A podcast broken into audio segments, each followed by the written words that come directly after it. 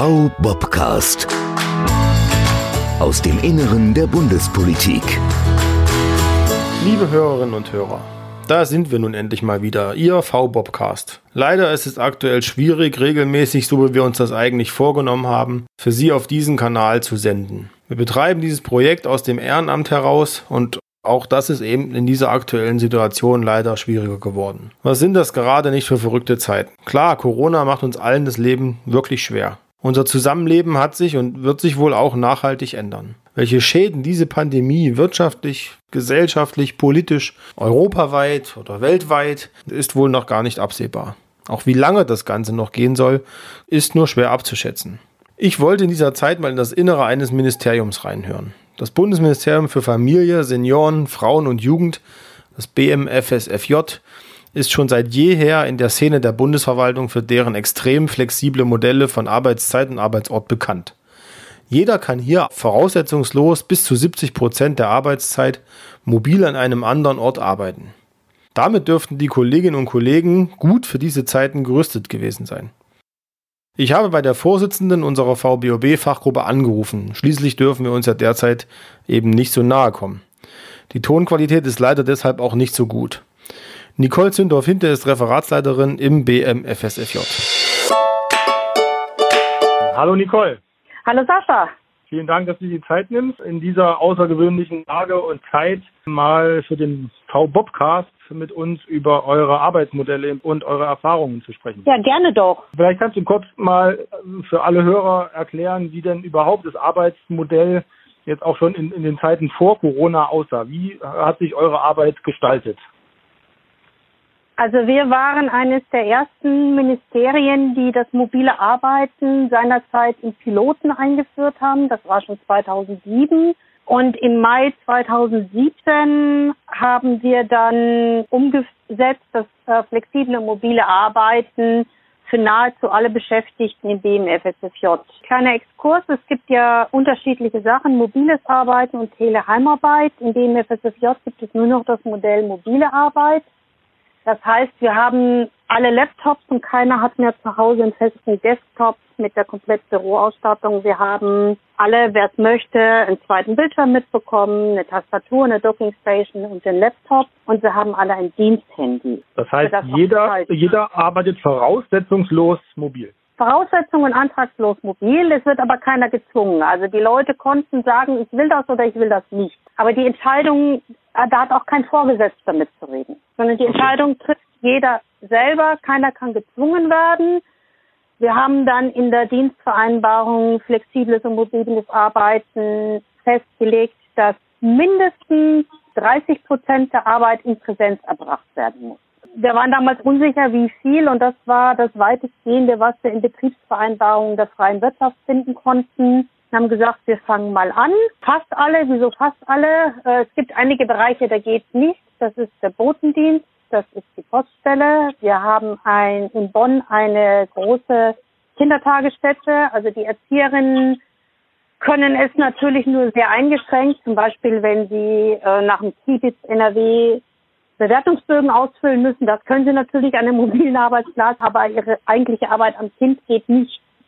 Also insofern, Fahrbereitschaft ist auch nicht möglich. Mhm. Also deswegen sage ich fast alle, weil es bestimmte Bereiche gibt, da geht es einfach nicht. Das war aber auch von vornherein klar. Alle anderen können und über 90 Prozent nehmen es inzwischen auch in Anspruch. Also haben es vor Corona in Anspruch genommen, muss ich sagen. Wir haben das Ganze letztes Jahr im Herbst evaluiert. Im November hatten wir die Ergebnisse und die zeigten, dass es eine hohe Zufriedenheit mit dem Modell gab, eine hohe Akzeptanz. Interessant war dabei die Auswertung des Zeiterfassungssystems, was ergeben hat, dass die Leute im Schnitt vier Tage die Woche präsent arbeiten. Das heißt, die haben zwar in ihren Modellen zwei oder gar drei Tage bei Ganztags als mobile Option drinstehen, nehmen die aber nicht wahr. Das muss man für den Hinterkopf haben, sozusagen. Die Leute haben gesagt, die Freiheit ist toll, aber nutzen tun sie sie nicht vollständig. Das hat ganz, ganz viele Gründe. Viele haben auch mobile Tage als Wochentage eingetragen, um einfach die Flexibilität zu haben, in Zeiten, wo mal weniger los ist, wo keine Besprechungen stattfinden, dann zu sagen, heute mache ich Homeoffice. Weil der Grundsatz gilt natürlich, äh, erstens mal, jeder darf immer in der Dienststelle arbeiten. Und wenn es präsenzfordernde Termine gibt, dann hat man sich auch in der Dienststelle einzufinden.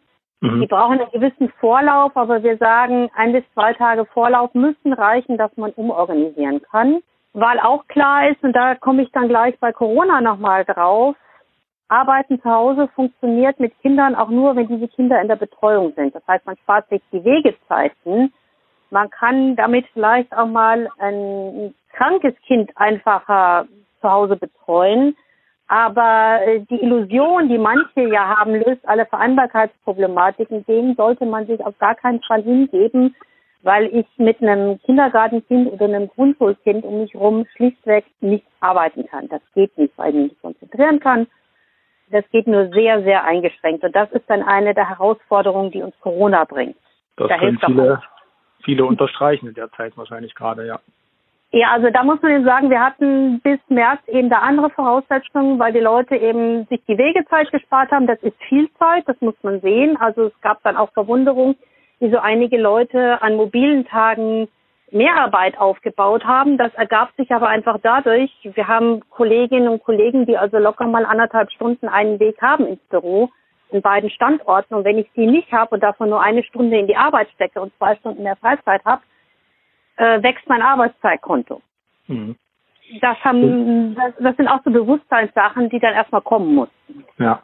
Und ihr hattet aber immer einen Tag, wo alle im Team sich treffen sollen. Genau, wir haben als Vorgabe, es gibt einen Tag, da müssen alle aus dem Referat, so Team ist in der Regel das Referat, aber wir haben natürlich auch sehr große Referate, wie zum Beispiel die inneren Dienstreferate, zu denen auch die Registraturen gehören. Bei 80 Leuten brauche ich keinen Teamtag, sondern das ist dann in Unterteams in Sachgebiete aufgegliedert. Die Sachgebietsleitungen äh, koordinieren dann mit ihren Leuten, was ist der Tag, an dem alle in der Dienststelle sind. Und an dem Tag finden dann auch klassischerweise die Referatsrunden statt, sonstige Besprechungen. Wir haben auch schon lange eine Kultur, die sagt, Besprechungen nur in Ausnahmefällen vor 9 Uhr und nach 15 Uhr, damit das auch in der Zeit stattfindet, wo die meisten können, weil Kindertagesstätten machen halt durchaus schon mal um 17 Uhr zu und wenn man da noch einen Weg hat, muss man vielleicht wirklich um 15.30 Uhr aus dem Büro gehen. Mhm. Oder es gibt, soll ja auch Leute geben, die noch im Sportverein aktiv sind oder sonst was und nur 17 Uhr irgendwo sein wollen.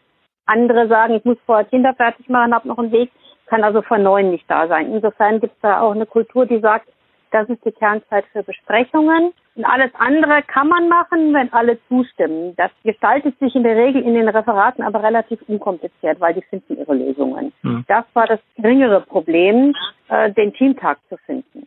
Mhm. Viele Referate haben auch zwei Teamtage. Aber das regeln die im Referat, im Team? Das regeln die im Referat. Einmal im Jahr muss man eine Teamvereinbarung abgeben, wo jeder sein individuelles Arbeitszeitmodell bekannt gibt und das Teammodell. Und das wird dann im Einvernehmen mit der Abteilungsleitung an Z23. Das ist bei uns das, das Referat, was dafür zuständig ist. Die prüfen dann, sind alle Parameter der Dienstvereinbarungen eingehalten und dann geht das durch. Das ist, wir müssen normalerweise am 10. Februar abgeben. Das heißt, es empfiehlt sich, Anfang Januar Referatsklausur abzuhalten, wo man sich mal zusammensetzt und guckt, müssen wir an der Teamvereinbarung was anpassen, müssen an individuellen Sachen was angepasst werden. Also wenn ich als Vorgesetzte zum Beispiel merke, ich habe einen Kollegen, der regelmäßig viermal die Woche drei Minuten zu spät kommt, muss man vielleicht mal drüber reden, ob er seine individuelle Kernzeit eine Viertelstunde nach hinten schiebt. Also solche Dinge kann man dann ansprechen oder ergeben sich neue Sachen. Man kann auch unterjährig Einzel Einzeldarstellungen anpassen. Zum Beispiel, äh, wenn Kinder in Schule kommen und Betreuungssituationen sich ändern, kann das ja nochmal was auslösen. Ja. Oder plötzlicher Hilfsfall bei älteren Angehörigen tritt ein. Also das System an sich ist recht flexibel, aber alle wissen, maximal für ein Jahr bin ich auf dieses Modell festgenagelt und dann werden die Karten neu gemischt. Das führt auch dazu, dass zum Beispiel ja jetzt nicht mehr jeder den, wir hatten häufig früher die Vier-Tage-Woche, also viele Leute haben bei uns 80 Prozent Modelle gehabt. Der beliebteste Tag war der Freitag. Das führt aber dazu, dass wir dann Referate hatten, wo dann nur eine, maximal zwei Leute freitags überhaupt einen Arbeitstag hatten. Diese Erbhöfe sind aufgebrochen worden, weil früher haben die Leute das einmal festgelegt und dann haben sie dieses Modell, egal wo sie hingewandert sind, mitgenommen. Jetzt muss es jedes Jahr neu ausgehandelt werden. Das heißt, die haben dann zwar noch einen freien Tag, aber nicht mehr zwingend den Freitag, sondern müssen dann vielleicht mal ein Jahr lang auf den Mittwoch gehen oder auf den Montag mhm. gehen, um dann wieder dran zu kommen. es führt also dazu, dass die Referate gleichmäßiger besetzt sind. Ihr habt reden müssen. Mhm. Technische Ausstattung hast du schon angesprochen, aber auch quasi die Vorgänge laufen, das äh, Ja, wir waren auch eines der ersten Häuser, was den kompletten Rollout der E-Akte gemacht hat. Wir waren damals eines der Versuchskaninchen. Wir haben also gefühlt, ich muss das genaue Datum gucken, also ich vermute mal, wir haben vor 15 Jahren damit angefangen und seit zehn Jahren haben wir nur noch die E-Akte. Papierakten gibt es noch als Hybridakte, weil man manche Sachen eben große Publikationen, die man nicht nur als PDF kriegt, sondern da packt man dann auch einmal den Band rein in die Akten und die Rechnungen müssen immer noch im Original sein. Und mit der Ministerin Schwesig vor zwischen sieben Jahren hat auch der Leitungsbereich nur noch elektronisch mitgezeichnet. Also da also waren auch die Ministerin arbeitet mit der arbeitet Vorlagen elektronisch ab. Arbeitet Vorlagen elektronisch ab, beziehungsweise wenn sie sie dann doch mal handschriftlich abarbeitet, geht nicht mit dem Papierausdruck in die Akte oder ins Referat zurück, sondern dann muss das Ministerbüro dafür sorgen, dass eine elektronisch aktenfähige Abbildung mhm. gescannt veraktet wird. Das Und mit diesem Modell wart ihr ja eigentlich dann für diese Lage jetzt äh, auch gut aufgestellt, oder? Waren wir. Wir hatten also einen großen Vorteil. Die Leute kannten die Technik. Also ganz wichtig. Ich brauchte nicht noch Schulungen haben. Über 90 Prozent hatten schon die Ausstattung. Das heißt, ich hatte nur noch ganz, ganz wenige, bei denen ich überhaupt reden musste, wenn der Weg ins Büro jetzt aus Infektionsschutzgesetzgründen kritisch wird, dass ich die ausstatten muss. Mhm. Mm, das ist durchaus ein großer Vorteil gewesen. Die Referate wussten auch, was Führung über Distanz bedeutet, was Teamarbeit über Distanz bedeutet. Wir hatten auch sehr, die Regel ist bei uns, dass die Fachreferate nicht an einem Standort sind. Weil bei uns wird jede Stelle für Bonn oder Berlin ausgeschrieben. Mhm. Das heißt, selbst wenn man in einem Referat ist, was im Moment an einem Standort ist, kann sich das bei Personalverschiebungen sofort wieder ändern, sodass auch da die Menschen eh schon geübt waren. Ich muss zum Telefon greifen, ich muss eine E-Mail schreiben, ich muss einen Skype-Chat anfangen, was jetzt natürlich viel erleichtert, aber es fehlen doch die persönlichen Kontakte jetzt nach fünf Wochen. Das merken wir, das war am Anfang weniger problematisch, es wird viel telefoniert. Was uns fehlt, ist äh, die Möglichkeit der Videokonferenz vom heimischen Arbeitsplatz mit dienstlichen Devices, weil Skype for Business als Videokonferenz leider nur funktioniert, wenn ein Empfänger in der Dienststelle sitzt. Das hat ja. mit Sina zu tun. Das hat nichts mit Microsoft zu tun. Das ist die Sina-Lösung. Da ist man noch nicht so weit. Das würden fehlschielen, aber wir können es im Moment nicht ändern. Aber wir hatten auch den Vorteil, das Thema, ich muss mal in die Akte schauen, stellt sich nicht, weil ich kann in meine Akte vom die hole ich mir hier auf dem Bildschirm und wenn ich sie nicht finde, dann rufe ich den, die zuständige Registratorin, den zuständigen Registrator an und die schicken mir die. Also die, ja. die, auch unsere Registraturen sitzen ja nicht im Gebäude, auch die haben am mobilen Arbeiten teilgenommen, weil wenn alles elektronisch ist, kann ich natürlich auch elektronisch ablegen. Mhm. Jetzt hast du also gesagt, quasi, also ja, wenn viele mobil arbeiten, leiden persönliche Kontakte. Das war früher vielleicht schon ein bisschen so, das ist jetzt äh, ganz extrem so. Hat das diese Kultur im BMFSFJ auch noch andere Herausforderungen für euch gebracht? Also in der Vergangenheit schon, aber vielleicht jetzt besonders? Also ich was? Will ich will nicht Nachteile nennen, aber Nee, aber eine Herausforderung ist in der Tat, es ist viel mehr Verantwortung in die Referate gegeben worden und damit auch die, also die Führungskompetenz von Referatsleitungen ist ein ganz, ganz wesentlicher Schlüsselaspekt. Also man merkt das sehr schnell, ob Leute in der Lage sind, über Distanz zu führen. Wir haben da natürlich auch Schulungen, haben jetzt auch in, in, den, in den letzten Wochen hat auch unsere Z erstmal eine Schulung, Pflicht, äh, quasi Pflichtschulung für alle Referatsleitungen nochmal. Wie führe ich eine gestrukturierte Telefonkonferenz durch? Worauf muss ich achten? Dass man auch nochmal mhm. so einen Hinterkopf hat. Es gibt die, ich nenne sie mal etwas zurückhaltenderen Mitarbeiter. Da muss ich vielleicht mal anrufen und auch mal fragen, wie geht's denn überhaupt? Ja. Die sehe ich ja sonst in der Dienststelle. Da frage ich die eh, also dass man sozusagen nochmal sich vergegenwärtigt. Ich habe jetzt als Referatsleitung auch die Verpflichtung, durchaus meine Leute, wenn ich weiß, sie sind da, anzurufen und mal nur zu fragen, wie geht es, ist alles in Ordnung, um zu sehen, gibt es Besonderheiten. Und wir haben natürlich Thema äh, Kinder, ältere Leute. Unsere Hausleitung hatte entschieden, dass wir bei der Arbeitszeit noch weiter flexibilisieren, weil wir natürlich, wenn das jetzt schon über Wochen geht, dann Leute haben, irgendwann ihr Plusstundenkontingent abgebaut haben und dann drohen ins Minus zu geraten, wenn sie halt kleine Kinder zu Hause haben, insbesondere auch wenn sie sich die, die Betreuungsaufgaben mit dem Partner teilen, wenn sie auf ihre Kernarbeitszeiten, die klassischen 9 bis 15 Uhr festgenagelt sind, sodass wir jetzt die, wir nennen die die fixen Arbeitszeiten, die individuellen fixen Arbeitszeiten aufgehoben haben. Und die Leute im, innerhalb der Rahmenarbeitszeit, die ist bei uns von 6 bis 22 Uhr und in Abstimmung im Referat einfach gucken, was sie schaffen und wer sich dann, das muss einmal über die Abteilungsleitung genehmigt werden. dann hat die Zeiterfassung das, man weiß, die, wenn die sich morgens anmelden, kriegen die ihr Tagessoll gut geschrieben. Die können zwar in der Situation nichts ah, okay. auffahren, aber sie rutschen wenigstens nicht ins Minus. Mhm.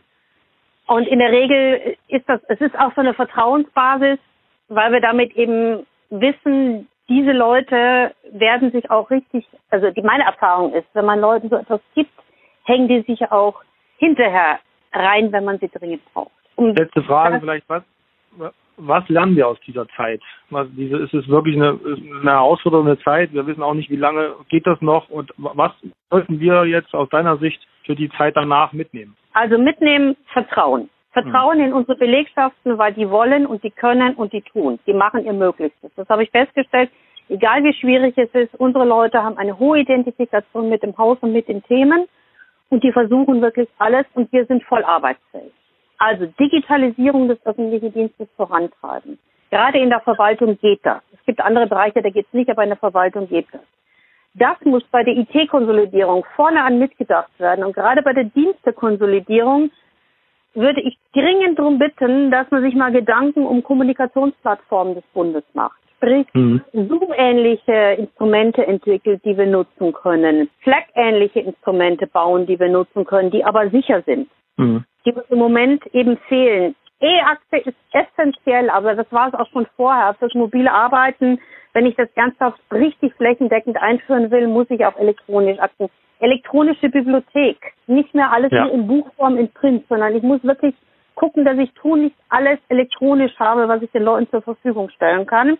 Führung ist wichtig und beim Thema E-Akte, man sollte sich nicht der Illusion hingeben, dass dies zu irgendeinem Abbau bei den Registraturen führt. Im Gegenteil, die Anforderungen an die Registraturen bei der E-Akte sind viel, viel stärker als bei der Papierakte. Die E-Akte verzeiht keine Fehler und man muss da wirklich genau überlegen.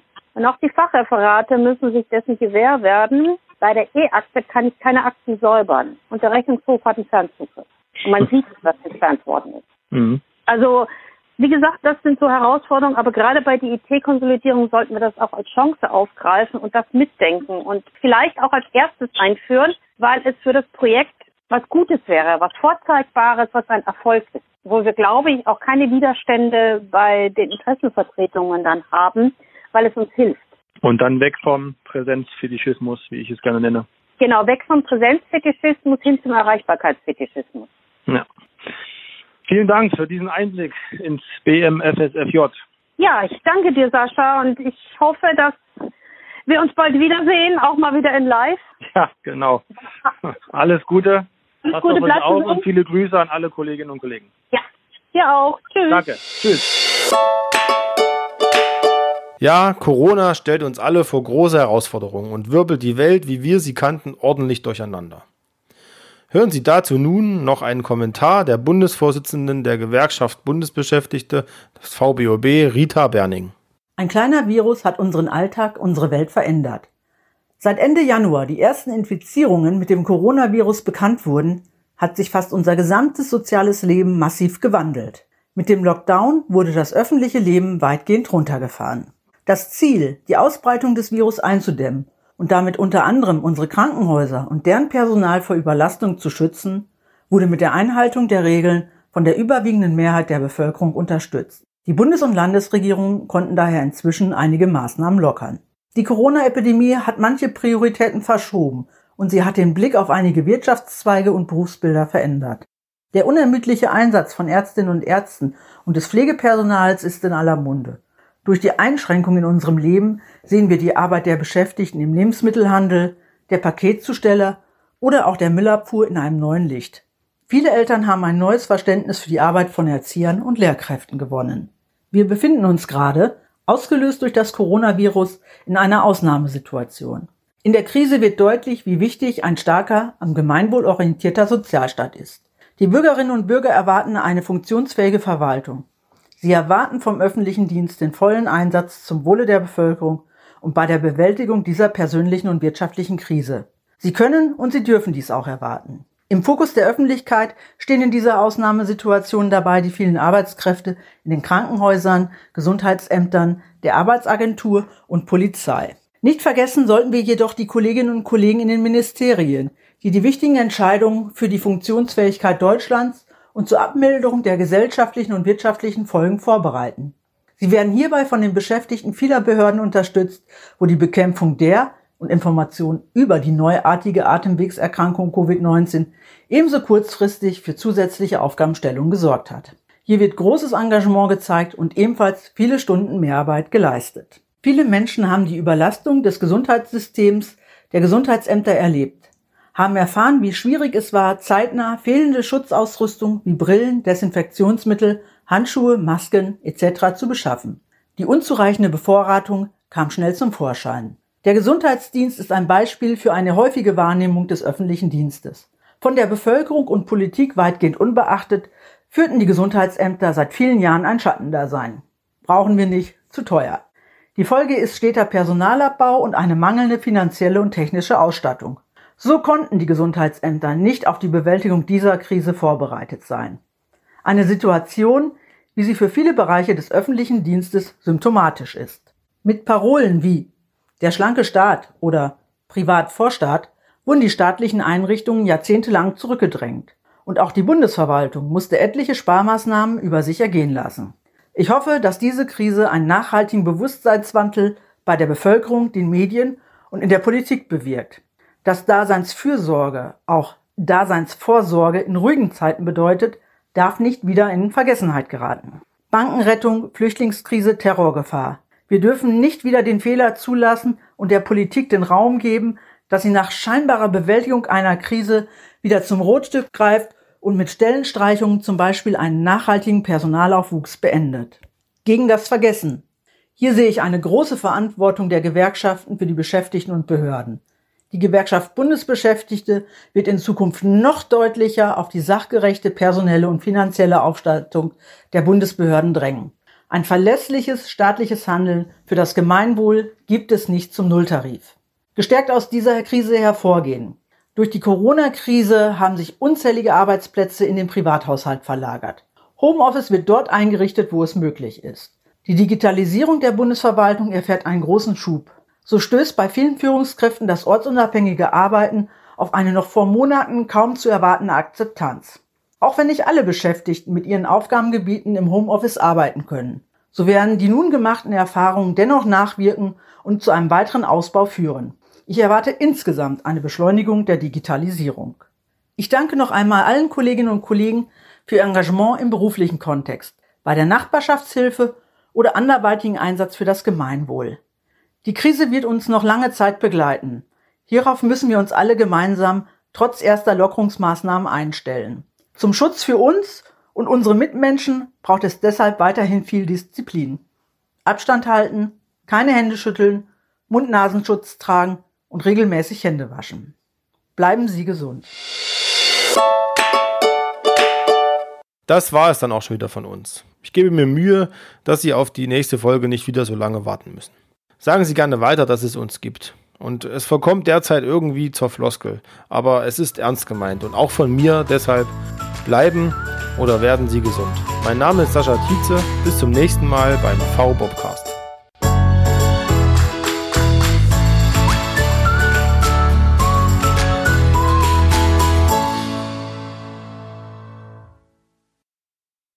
Bereits vollständig bearbeitete Schritte werden mit einem Haken gekennzeichnet.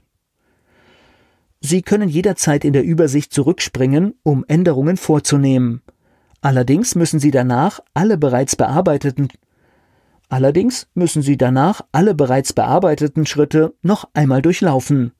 Keine Sorge, keine Sorge, Ihre Eingaben gehen, keine Sorge, Ihre Eingaben gehen dabei nicht verloren.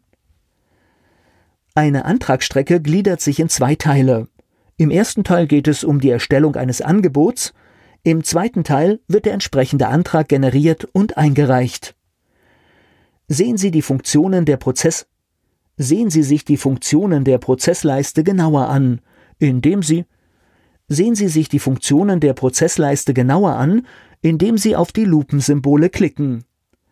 Lernen Sie hier die wichtigsten Funktionen der digitalen Antragsstrecken kennen, so dass Sie jederzeit, so dass Sie sich jederzeit problemlos zurechtfinden.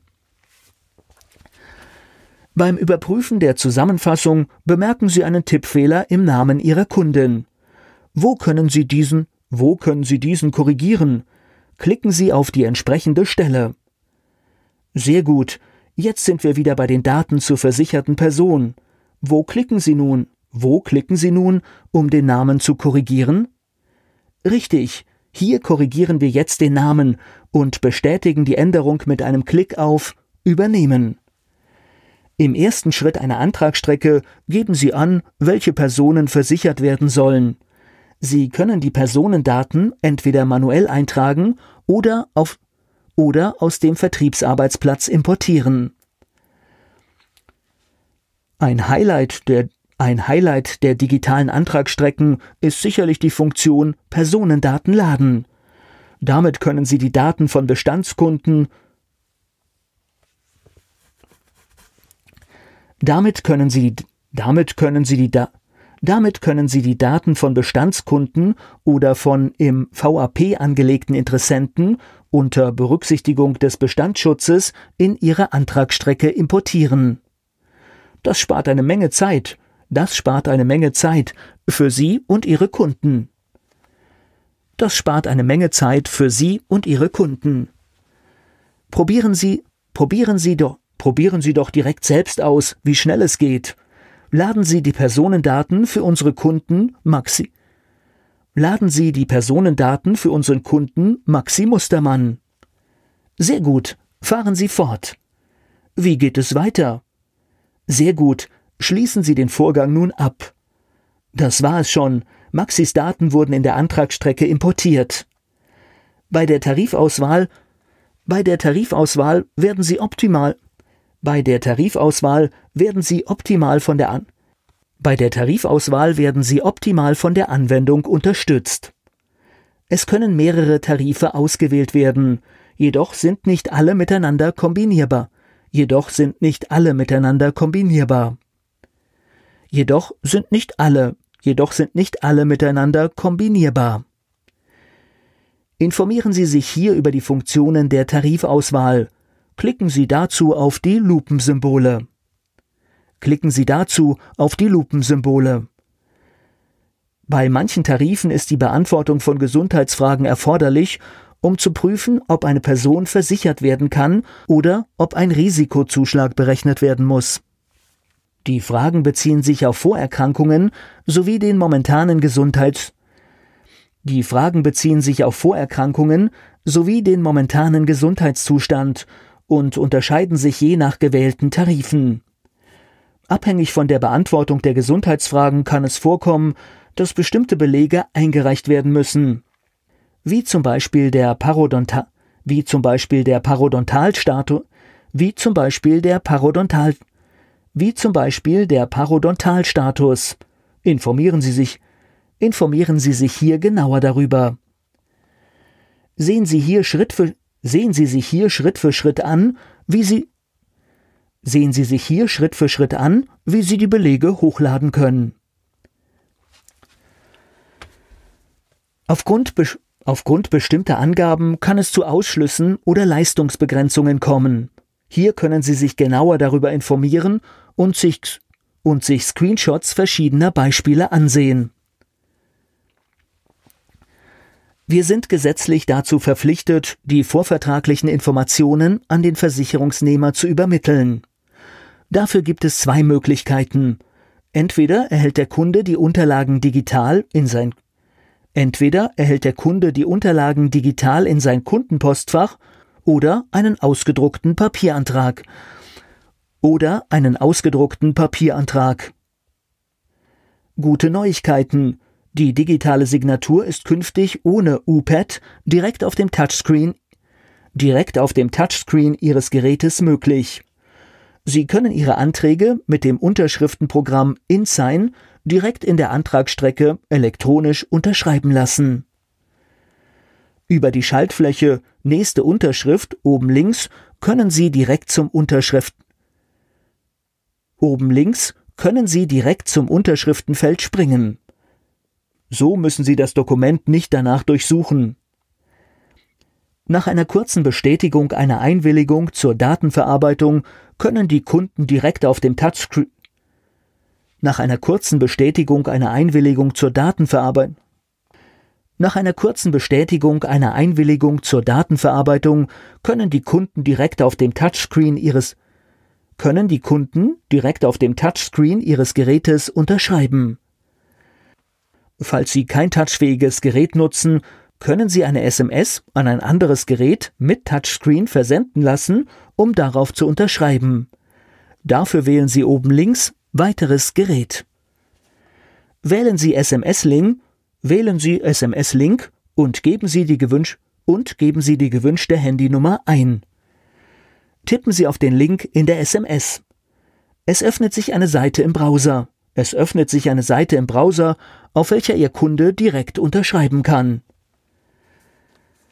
Nachdem alle erforderlichen Unterschriften geleistet wurden, erscheint eine entsprechende Meldung, die Sie bestätigen.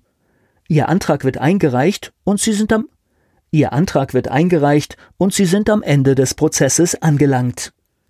Im Vertriebsarbeitsplatz finden Sie im Profil eines Kontaktes alle gespeicherten Beratungsansätze. Diese können Sie wieder aufnehmen und bearbeiten. Diese Funktion ist zum Beispiel sehr praktisch, wenn ein diese Funktion ist zum Beispiel sehr praktisch, wenn ein Kunde eine Versicherung nicht direkt abschließen will, sondern erst noch eine Nacht darüber schlafen möchte. Wählen Sie ein Beratungs wählen Sie einen Beratungs wählen Sie wählen Sie einen Beratungsansatz aus und klicken Sie auf den Reiter Angebote. Klicken Sie dort auf Wiederaufnahme, um das Angebot zu bearbeiten. Um das Angebot zu bearbeiten. Je nachdem, je nachdem, wann die Wiederaufnahme stattfindet, gelten unterschiedliche Regelungen. Informieren Sie sich, informieren Sie sich genauer darüber, indem Sie auf die Stationen Informieren Sie sich genauer darüber, indem Sie auf die Stationen im Zeitstrahl klicken. Nochmal, den letzten Satz mache ich. Informieren Sie sich genauer darüber, indem Sie auf die Stationen im Zeitstrahl klicken.